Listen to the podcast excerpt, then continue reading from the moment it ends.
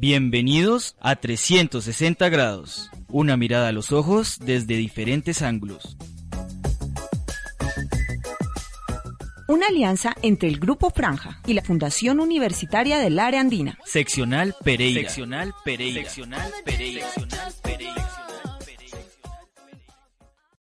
Hola, muy buenos días. Hoy nos encontramos en otro programa de Franja Visual Radio. Nos acompañan los estudiantes de optometría. Esto es 360 grados, una mirada a los ojos desde diferentes ángulos. Una alianza entre el Grupo Franja y la Facultad de Optometría Sesional Pereira de la Fundación Universitaria del Área Andina.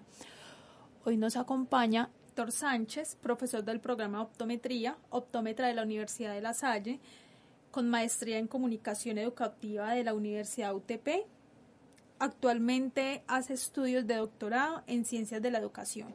El tema del día, óptica oftálmica. Hoy nos acompaña Tania Erazo y Jessica Cardona. Profe, muy buenos días, muchas gracias por acompañarnos. Muy buenos días, gracias a ustedes por el placer de invitarme a estas sesiones que son tan interesantes para poder presentarles a ustedes las opiniones que tenemos acerca de los temas que ustedes nos proponen para poderles eh, contar nuestras experiencias y nuestros pensamientos. Héctor Sánchez, ¿de dónde, profe? ¿De dónde? Nací en Ibagué, Lima, estudié en Bogotá y hace aproximadamente 14 años estoy acá en la ciudad de Pereira. Profe, ¿por qué optometría? Eso mismo me pregunté yo un día pero terminé estudiando optometría porque en mi familia siempre hubo un vínculo y es que mi madre y mi hermana siempre fueron personas que estuvieron en contacto permanente en su momento con oftalmólogos y optómetras. ¿Le hubiera gustado hacer otra carrera? Probablemente sí, pero ya eso es entrar en el terreno de las divagaciones que, que no vienen al lugar porque eh, en un momento determinado de la vida se pensó, pero, pero no, continuamos con la optometría y ha sido una excelente decisión de vida. ¿Qué lo lleva a decidir ser docente? A esa pregunta sí es bien chistosa porque yo nunca pensé en la docencia. Yo estoy acá de rebote porque en el año 2001 eh, regresé a Pereira a, hablar con la doctora María Elvira Araujo, que para ese momento era la directora del programa de optometría, decana en su momento, de acuerdo a la estructura administrativa que tenía en ese momento la institución, y le dije que estaba interesado en, en colaborarle. Anteriormente, en el año 99, había estado durante un semestre apoyándolos en el aspecto de, de las prácticas clínicas. Y en el 2001 volví eh, a mitad de año, entonces ella me dijo que bueno, y empecé como catedrático con unas 15 horas a la semana en el año 2006, eh, la doctora María Nancy Garzón, como directora del programa, que fue compañera mía prácticamente toda la carrera, eh, me convence y me vengo, para ese entonces vivía en la ciudad de Armenia, entonces me, me vengo a vivir a la ciudad de Pereira y me dedico a la docencia en un 100%. Usted fue director del programa Optometría, ¿verdad? Sí, estuve encargado de la dirección del programa durante dos años y fue en el año 2000 2010 y 2011. Profe, cuéntenos un poquito de la experiencia de ser director del programa de optometría. Es bien diferente, es bien diferente porque, primero que todo, eh, no quería estar ahí. O sea, yo termino en la dirección del programa. Para ese entonces, eh, la doctora María Nancy Garzón migra a la ciudad de Bogotá y como segundo al mando, entonces quedó encargado en el periodo en que ella estaba en Bogotá. Posteriormente le hacen eh, el traslado definitivo a ella y ella queda en Bogotá y yo quedo acá como director del programa. A ver, es muy diferente porque primero tú te tienes que enfrentar a una cantidad de situaciones, eh, prácticas administrativas eh, y cosas de carácter académico para la cual en ese momento pues yo no estaba formado ni me había esperado enfrentar nunca. Es un mundo apasionante porque conoces de muchas otras cosas, práctica administrativa, manejo de cosas eh, institucionales, el conocimiento y manejo de información relevante y trascendental para el desempeño y el funcionamiento del programa, el manejo de los estudiantes desde otro punto de vista, el manejo de los familiares de los estudiantes desde otro punto de vista. Y es bonito también, le aprendí a coger eh, el cariño adecuado hasta que la institución en su sabiduría eh, determinó que había la necesidad de hacer un cambio, entonces le entregué la dirección del programa a la doctora Carol Violet Pinzón. ¿Cree que, e, ¿Crees que en ese momento fue una decadencia? No, no, es más, yo le dije a, a Carol Violet cuando le entregué la, la, dirección del programa, me acuerdo en, cuando se hizo el, con la comunicación oficial, yo le dije a ella, vas a hacer historia. Y ella me miró y me dijo, ¿por qué? Y yo le dije, porque eres la primer persona egresada de la Andina que va a ser directora del programa de optometría de la Andina. Ella es la primera que, que logra ese cargo. O sea, alguien dentro de la universidad tener que subir a la dirección del programa de optometría. Exacto, porque la dirección del programa siempre había estado en personas eh, que, no, que no eran egresadas de la Andina y ella es la primera que logra eso y yo le doy el paso a ella. Es una mujer admirable. Sí, y yo pienso que yo pienso que el programa ha adquirido una visibilidad a todo nivel en, en el tiempo que ella ha sido la directora del programa. Mm, eh, pienso que ha tenido unos grandes logros y el programa ha sufrido unas grandes transformaciones. Obviamente que esas transformaciones del programa están a la mano de las grandes transformaciones que ha tenido también la institución, porque la andina que yo conocí cuando llegué acá en el 2001 es totalmente diferente a Área Andina ahora.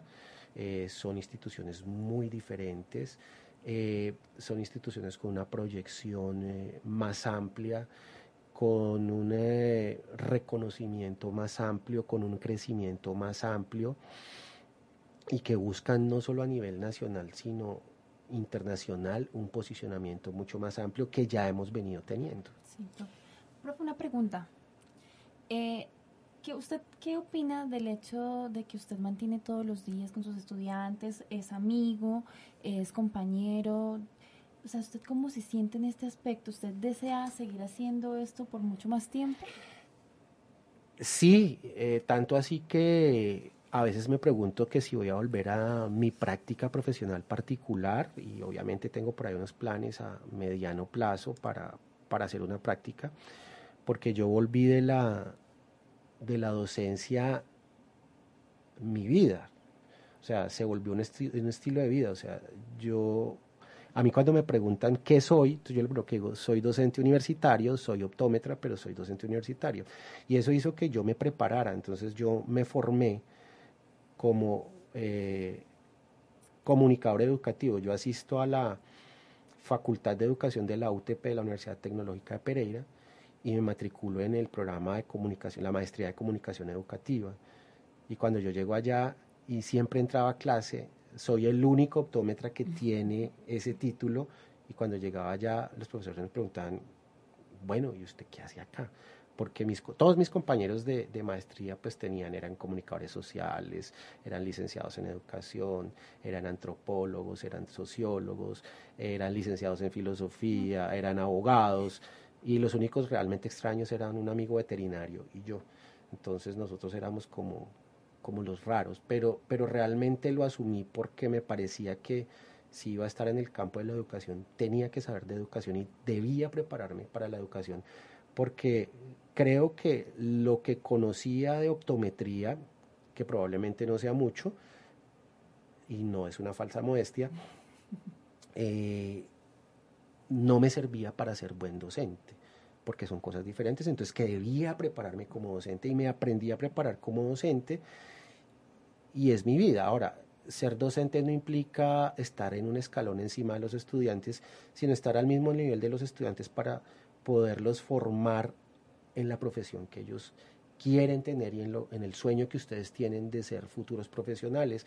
Entonces, eh, para que el proceso sea más adecuado, lo más pertinente desde mi punto de vista es que la relación entre el docente y los estudiantes sea buena no quiere decir que yo tenga que ser amigo de todo el mundo, pero que por lo menos eh, sea fluida para que la comunicación nos permita llegar a un buen transmisión del conocimiento. ¿Qué lo lleva a escoger la andina?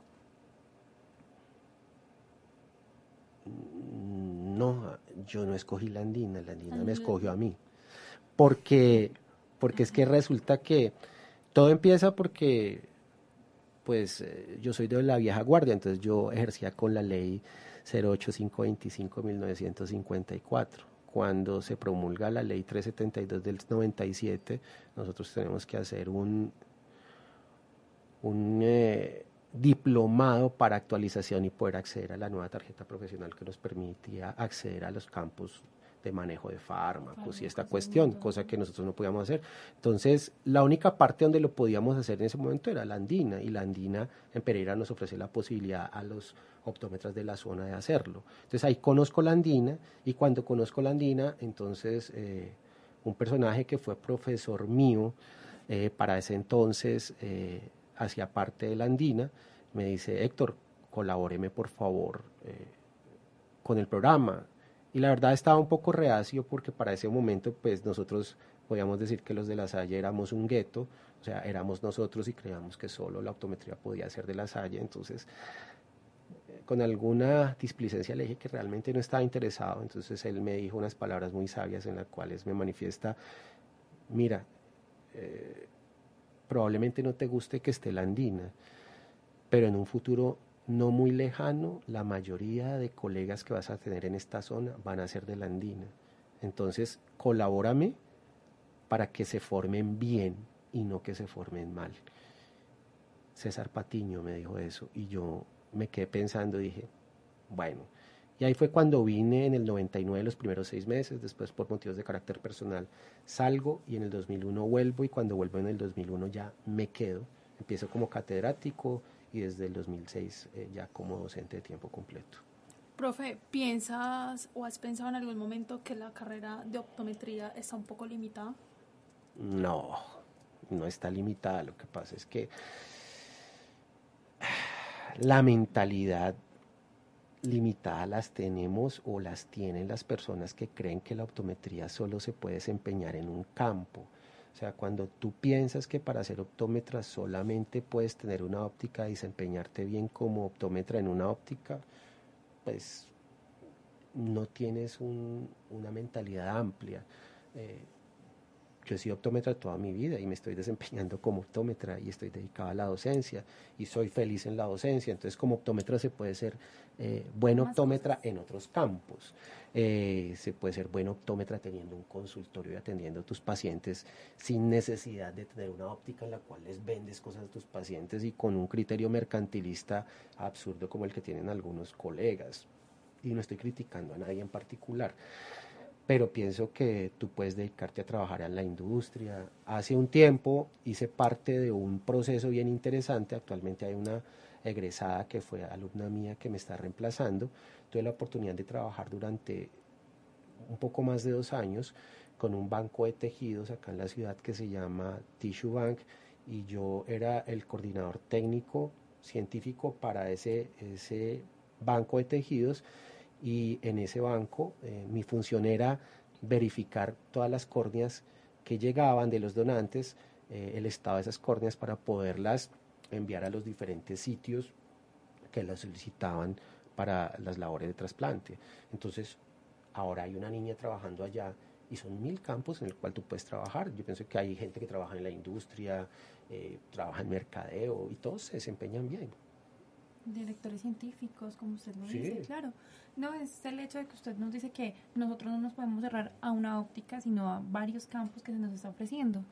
Muchas gracias por tomar ese tema porque no lo habíamos retomado como en eso.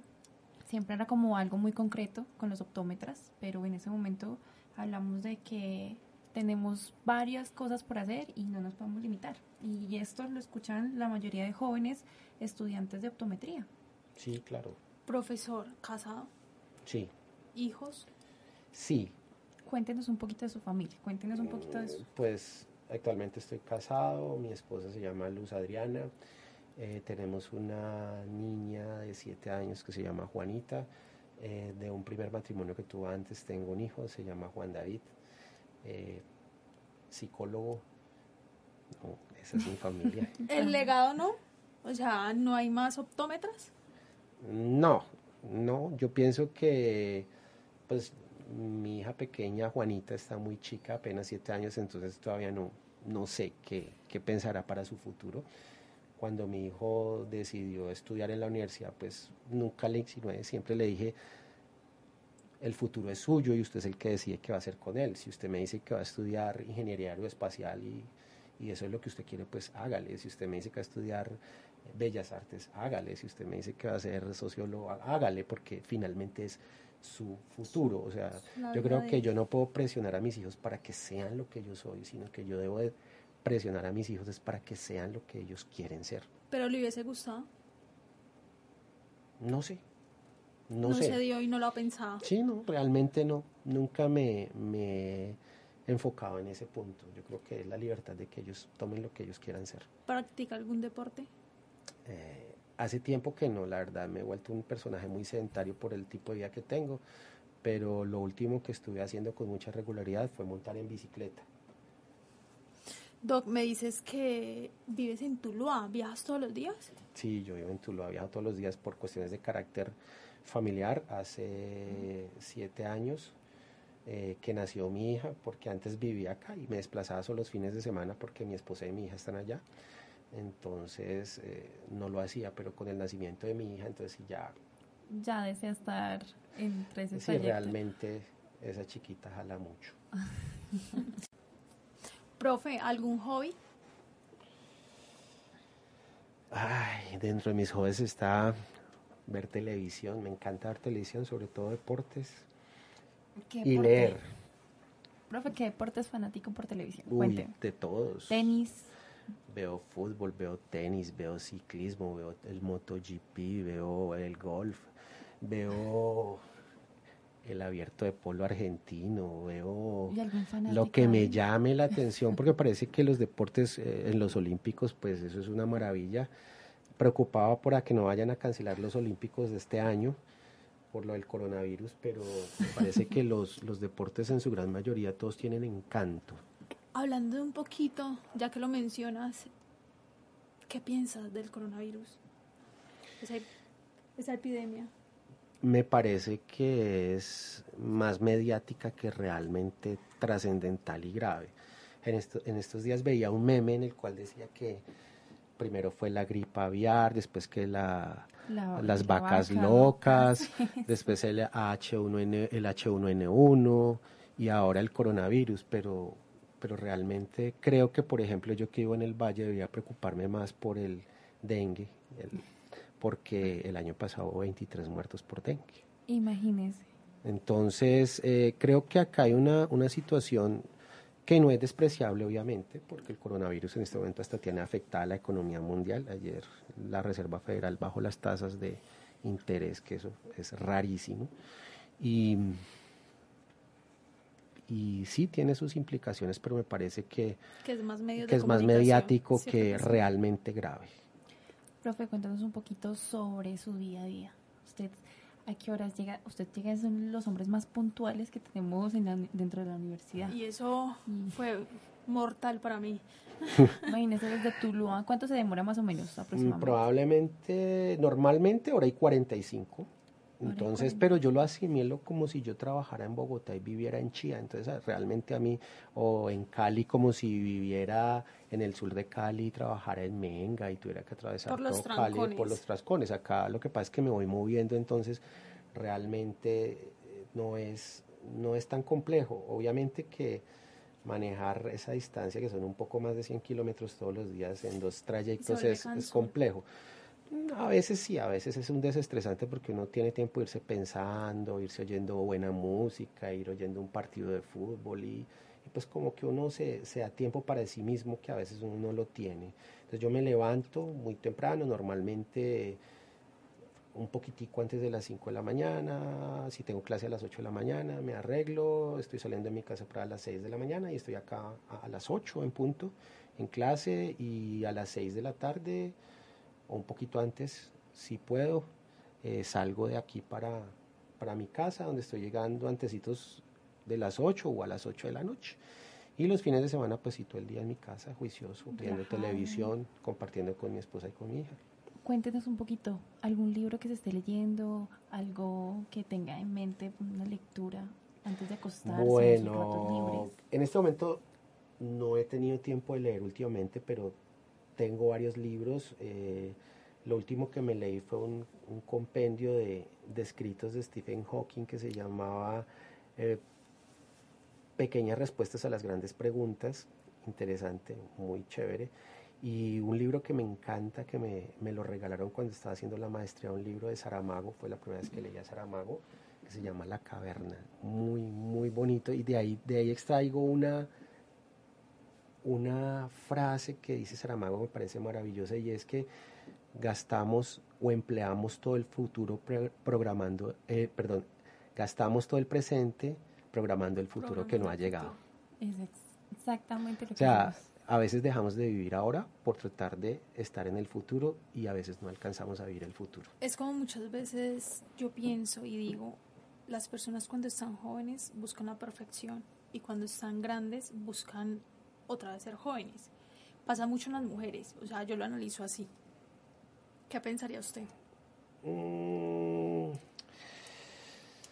Ay, eso es complejo. Lo que pasa es que voy a hablar del caso particular.